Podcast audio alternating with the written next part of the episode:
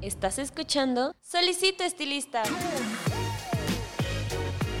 Un podcast creado por Alto Peinado. Un espacio donde se cortarán y peinarán ideas de belleza. Bienvenido. Pase y tome asiento.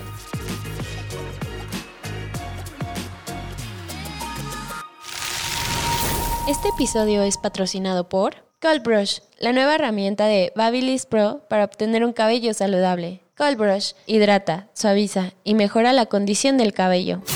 Hola, ¿qué tal? ¿Cómo están? Les habla su host Paco Martínez y yo estoy muy gustoso de estar nuevamente con ustedes en esta sección que se llama Beauty Beats. Ya tiene eh, pues bastante rato que no nos vemos por esta sección y es que tuvimos un mes lleno de grandes invitados. Espero hayan disfrutado cada uno de los episodios que tuvimos con ustedes y, pues nada, espero que de verdad eh, estén aprendiendo muchas cosas, que estén compartiendo el, contenido con todas las personas que, quieren y que quieren impulsar también en, el giro de la belleza.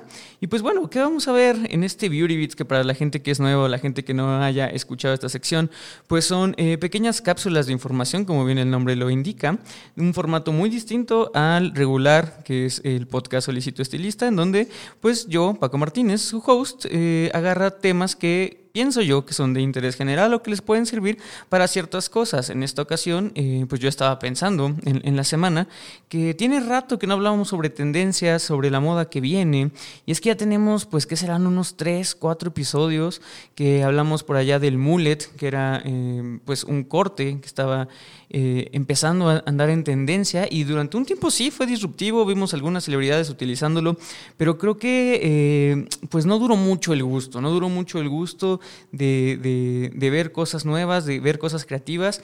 Y es que hay ahorita una especie de, ¿qué será? Defensa, de, rigidez ante la moda. Y, esto no solamente hablo de la moda textil o de la moda del cabello, que es lo que nos interesa. Hablando con un compañero de la universidad que es arquitecto, me decía que también en el ámbito de, las construcciones y el diseño de, hogares y de, oficinas, pues también todo está muy parado. Eh, parece ser que que, la gente eh, replica lo que ve en el Internet, en las redes sociales, y, con ese tipo de gusto se queda, ya no hay eh, espacio para la creatividad y la innovación. Ahorita está todo muy, muy cerrado, ¿no? Parece que vivimos en la época del, copy-paste, ¿no? Donde vemos y podemos entrar, no sé, a, Pinterest y buscar algún tipo de, inspiración y realmente pensamos que estamos innovando o, buscamos inspirarnos y al final terminamos con tres, cuatro páginas de eh, diferentes fotos, pero en el núcleo de todas ellas pues viene lo mismo, ¿no? Y, digo, esto es malo, pero también es bueno. ¿Por qué? Porque evidentemente se hace una burbuja, una burbuja que, que poco a poco tiene que estallar, ¿no? Y tiene que reventarse y cuando esa burbuja reviente, pues se va a dejar venir todo lo nuevo, la gente va a buscar, eh, siempre, siempre la gente innovadora busca precisamente oponerse a lo que va eh, con el flujo de la gente, ¿no? Lo que conocemos como el mainstream y la cultura edgy, eh, no sé cómo lo, no sé cómo lo conozcan en sus, en sus países, la, la, la anticultura, otra gente le dice, ¿no? O simplemente pues, pues ser rebelde, ¿no? Como cualquier mamá o abuelita mexicana les podría decir. Entonces, pensando en eso, ¿cuál es el, el peinado? Eh, que podría aportar un tanto de rebeldía a esta moda tan homogénea que, que ahorita hay, que, que, realmente es, este, pues ya se empieza a ver y sentirse hasta un poco blanda, donde todo es lo mismo o lo que se ve como innovación realmente es, es eh, algo muy rebajado, algo muy plano, eh, no se siente esta voracidad, estas ganas de, de realmente eh, imponer, ¿no? O oponerse, ¿no? Que eso básicamente sería la rebeldía. Y, y pues pensando en eso, me llegó a la mente el, el, que yo creo que es el peinado y el estilo, pues más disruptivo más eh, rebelde, más, eh, pues, pues que indica mucho, pues sí, mucha rebeldía, mucha oposición ante la sociedad, ante las normas, ante todo eso, y pues nada más que, y nada menos que el mohawk, ¿no? O el moicano, eh, no sé cómo lo conozcan en sus países, mohawk como, o moicano, creo que es lo, más común, y pues para que sea una idea, si no lo conocen, es el clásico corte que vemos estereotipado en el punk, ¿no? Entonces mucha gente debe pensar el punk, y pues sí, los ochentas, y pues ya es algo muy retro, ya los punk ni están de moda, pero, oh, oh la verdad es que... Eh, pensar en el punk y la unión de ellos con el moicano o el mohawk, pues es solamente la mitad del camino. porque eh, el mohawk, este estilo que les cuento, pues data desde hace muchos, muchos, muchos años. Entonces les quiero comentar y les quería platicar un poco de la historia detrás de este icónico peinado para que vean que desde su concepción ya estaba destinado a ser el peinado el estilo de corte eh, pues más disruptivo porque así fue pensado y es que tiene su origen en la tribu Mohawk o la tribu Mohicana, que vienen siendo dos tribus distintas, pero son parte del, mismo río, ah, por ahí del noreste de Estados Unidos, cerca del lago Ontario. Eh, y pues estas dos, dos, tribus pues siempre estuvieron eh, en guerra, ¿no? Estas son dos tribus que se peleaban seguido y pues ellos tenían una eh, pues manera que yo creo que se han visto las películas de Quentin Tarantino, en especial la de Glorious Bastards, Bastardos sin Gloria, pues sabrán que hay una técnica que ahí se llama el scalping. ¿Qué es el scalping? Es una técnica que utilizaban los eh, guerreros mohicanos, los, los mohicans, eh, de quitar el cuero cabelludo a sus víctimas, porque eh, los nativos americanos pensaban que la vitalidad del hombre pues residía en su cabello. Entonces, eh, la contraparte de, esto era que, pues obviamente, si eras un, perdedor o si eras muy débil, pues te quitaban el cabello. ¿Y cuál era la contraparte? Pues que si eras un guerrero, pues de mucha fuerza, que ya tenía, pues, varias batallas ganadas o ya tenía, pues, un tramo bélico bastante grande, pues obviamente tu cabello iba a estar muchísimo más largo, ¿no? aunado a esto, ellos se rapaban eh, los lados de la cabeza y dejaban una especie de cepillo pero este cepillo, esta, esta parte donde solamente había cabello era muy, muy, muy, muy cortita, era muy, muy, muy larga y la estilizaban con eh, grasa de jabalí. En ese momento que la gente que conozca un poco de la historia de eh, las ceras y del gel sabe que todo inició con eh, generalmente grasa de algún porcino, ¿no? Eso es lo que se utilizaba para estilizar el cabello en muchas culturas. Entonces, ellos lo que hacían era justamente se pintaban, se pintaba la cara, se paraban el, el cabello, se lo estilizaban así el corte y pues eso imponía, ¿no? Y eso imponía pues mucho miedo porque quería decir que obviamente tenían el cabello largo, que nadie los había, este, les había hecho el scalping, nadie les había quitado el cuero cabelludo, obviamente seguían vivos, pues eso imponía. Entonces desde el principio fue eh, un corte destinado a provocar miedo. Entonces yo creo que culturalmente por eso cuando eh, nuestras mamás, las abuelitas, los abuelitos ven a un punk en la calle, pues obviamente da miedo, porque es algo que ya culturalmente está asociado con, con, algo raro, con algo extraño, con algo que impone, con algo que es eh, malo en todo el sentido, ¿no? Pero, pero eso vamos a ver cómo se fue eh, desvaneciendo un poco y fue también para producir este, pues cierta ayuda a la sociedad y a la moda a avanzar, ¿no? Entonces dejando un poco las tribus nativas, que, les digo que eso fue el inicio, llega eh, por ahí de 1826 un libro que es una novela, pues ya saben, las clásicas western, que se llamó El último de los mohicanos. Entonces, eh, en esta novela, pues narran precisamente la, valentía de, las tribus mohicanas y las tribus mohawk, y pues fue un libro bastante popular en esa época, tan popular que cuando empieza la guerra, eh, pues la gente tenía todavía esta noción de que entonces pues ya no era como de, tener miedo, sino pues ya era más una cuestión de mercadotecnia, de pues, sí, es alguien que tiene mucho valor y es alguien que es muy, eh, pues, que tiene mucho coraje y no sé, o sea, se empieza a ver como algo más heroico, lejos de algo bélico y temible.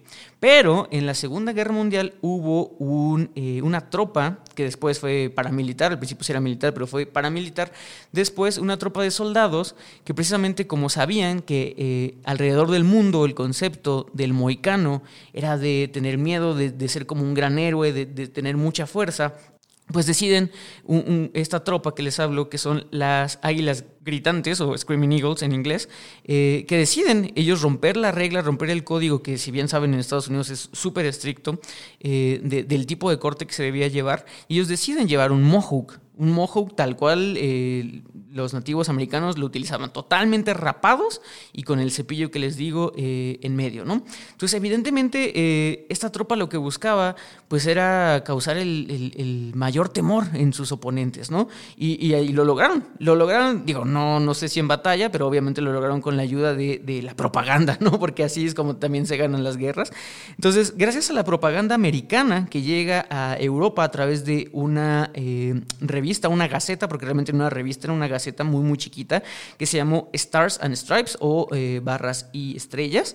Pues esta propaganda llega a Europa y, lo que ven en las fotos, ¿no? obviamente nuevamente el marketing y, todo lo que, lo que promete y lo que entrega, pues vende esta idea de que los eh, los militares eh, americanos pues eran de temer, ¿no? Y eran unas personas que no tenían eh, pues moral y, todo lo que acuñe a, un, corte tan desafiante, ¿no?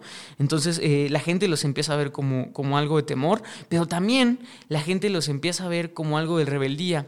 Entonces, con, con, este tipo de propaganda llega a manos obviamente de la juventud y pues el movimiento punk empezaba ahí y deciden eh, pues utilizarlo como estandarte, ¿no? Porque justamente lo que, lo que buscaban todos los anarcopunks y muchos de ellos pues era estar en contra del sistema, eh, criticarlo de alguna manera y que les temiera, ¿no? Y que mejor hacerlo que pues el corte que nuevamente representa todo eso, ¿no? Entonces justamente ahí yo creo que se queda eh, pues ya en, en el en, en, la mente, en el acervo eh, popular, pues que, que, este tipo de corte pues va junto con el punk, ¿no? Pero como podemos ver, pues la historia todavía da para antes y, y hasta en ese momento era algo que realmente era considerado malo y era algo que todas las personas eh, pues que realmente eran rebeldes, pero a nivel mm, no solamente de rebeldía moral, sino, o sea, rebeldes de romper las reglas allá a nivel jurídico, pues, pues lo utilizaban, ¿no? O sea, vándalos llevaban el mohawk. No es hasta que empieza a ver este, em, pues esta necesidad de que muchos productos de entretenimiento empezaran a criticar pues todo lo que se estaba haciendo a, raíz de la regla, de, de, la guerra, perdón, y, y todo lo que lo que las consecuencias que llevaban, obviamente lo que ya sabemos, o sea, muerte, todas las cosas horribles de la guerra, ¿no? No creo que no salga nada bueno de ahí. Pero antes no se criticaba, antes al contrario, se hacía propaganda, como yo les decía. Entonces, por ahí del 1976 empieza a haber una crítica muy grande hacia la guerra eh, a través de canciones, a través de, películas, a través de libros. Y una de las, de las grandes películas que pega y que otra vez se hace popular a nivel mundial, pues es la de Taxi Driver, ¿no? Eh, protagonizada por Robert De Niro y que eh, es dirigida por Scorsese, si mal no recuerdo. En esta película, el personaje de Robert De Niro, pues hace una crítica social precisamente a todos los veteranos de guerra y él porta un mohawk, nuevamente el clásico, el, o el que debería ser, que es totalmente rapado, y el cepillo, ¿no? Y, lo, deja, lo deja ver muy en claro que, que es como una especie de, de, parodia, ¿no? O sea, lejos de, de, algo que se debe tomar en serio, pues es justamente eso, ¿no? Una crítica. Y, de ahí muchas personas que, que, buscaban criticar a la sociedad, pero sin realmente dañar las leyes, sino simplemente como una especie de protesta pacífica, eh, empiezan a utilizar el mohawk, pero justamente por lo mismo de que no tenían estos eh, ideales tan violentos o tan radicales, el mohawk como lo conocemos, empieza ahora sí a mezclarse con la moda eh, pues actual o la moda eh, pues un poco mainstream, ¿no?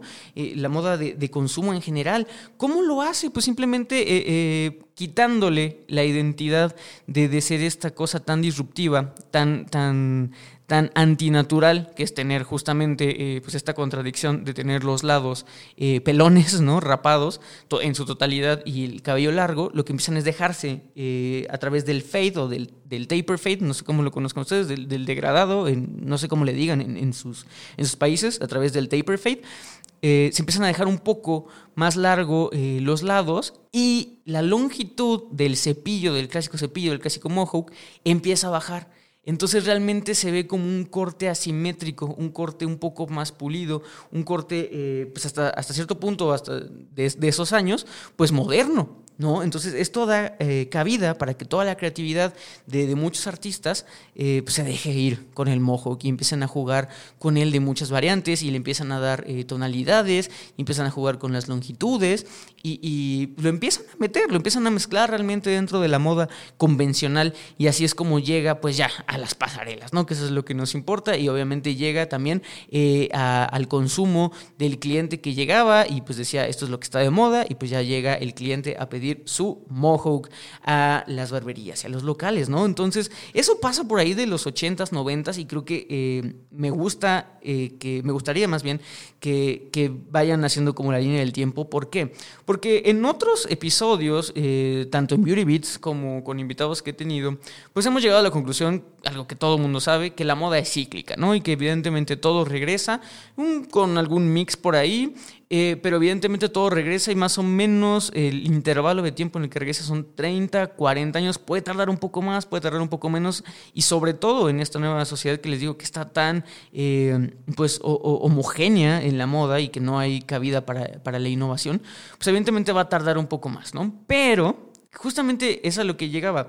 Eh, si están buscando ahorita hacer eh, colecciones, si están buscando eh, que su cliente tenga algo nuevo, que, se quiera ver edgy, porque sabemos que hay clientes de todo tipo, ¿no? Desde el que busca lo utilitario, desde el que busca el fashion, desde el que busca verse justamente rudo, ¿no? Sabemos que eso existe, sabemos que siempre va a ser así. Entonces, si usted tiene un cliente al cual vea que él mismo se proyecta de esta manera, pues se lo puede sugerir. Y es que ahorita eh, tiene bastante tiempo que el mojo no se ve de manera comercial, pero por eso mismo estoy convencido de que en, el siguiente año o en dos años el mojo va a ser nuevamente algo que vamos a ver muy seguido. Ya empezamos a ver un estilo que si bien no es mohawk, eh, busca traerlo. Este es el folk Folk. folk viene de la palabra F-A-U-X, folk, que es falso. Y Hawk, pues obviamente pues es un juego de palabras para decir que es eh, pues, pues el mojo, ¿no? Entonces la gente está buscando traerlo de una manera muy sutil. ¿Cómo lo hacen? Pues simplemente eh, todo se busca otra vez eh, homogenizarse a través del fade y que la altura del cepillado no sea tan en medio, sino sino caiga como con la misma caída natural del cabello y parezca simplemente un copete, ¿no? Entonces, si bien tiene la misma silueta del mohawk, pues no es un mohawk, por eso es falso. Pero la gente ya empieza a eh, familiarizarse nuevamente con esta asimetría entre el largo eh, de la parte superior de la cabeza y de los lados y sobre todo de la nuca. La, nuca todavía no la toca el, el, hawk, sino eh, pues apenas la está dejando ver. Entonces empezamos a ver cómo, cómo, este tipo de cortes nuevamente está haciendo su aparición. Yo espero que el próximo año, ya también tuvimos un invitado que, que fue este Rodrigo Marín, que, que le aseguraba que el 2022 va a venir con toda la calidad de, de, la, de la moda rockera. Y pues evidentemente yo también siento lo mismo, se va a dejar venir eh, todos los cortes y todos los peinados muy disruptivos. Vamos a ver eh, nuevamente pues este, este coraje, este enojo en, mucho del arte.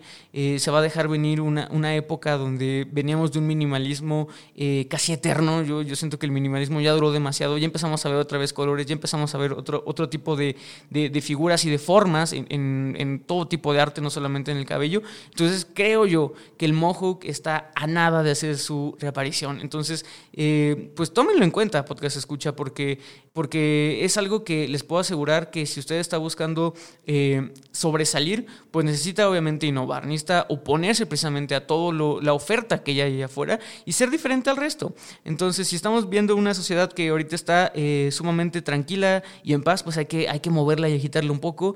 Y creo yo que el mojo, ya también tenemos el mullet, que si juegan por ahí un poco con el mullet, pues también podrían llegar a un folks, eh, a un Faux Hawk muy, muy, muy, fácil, ¿no? Ya teniendo la nuca larga, pues simplemente hacer el cepillado eh, hacia adelante, ¿no?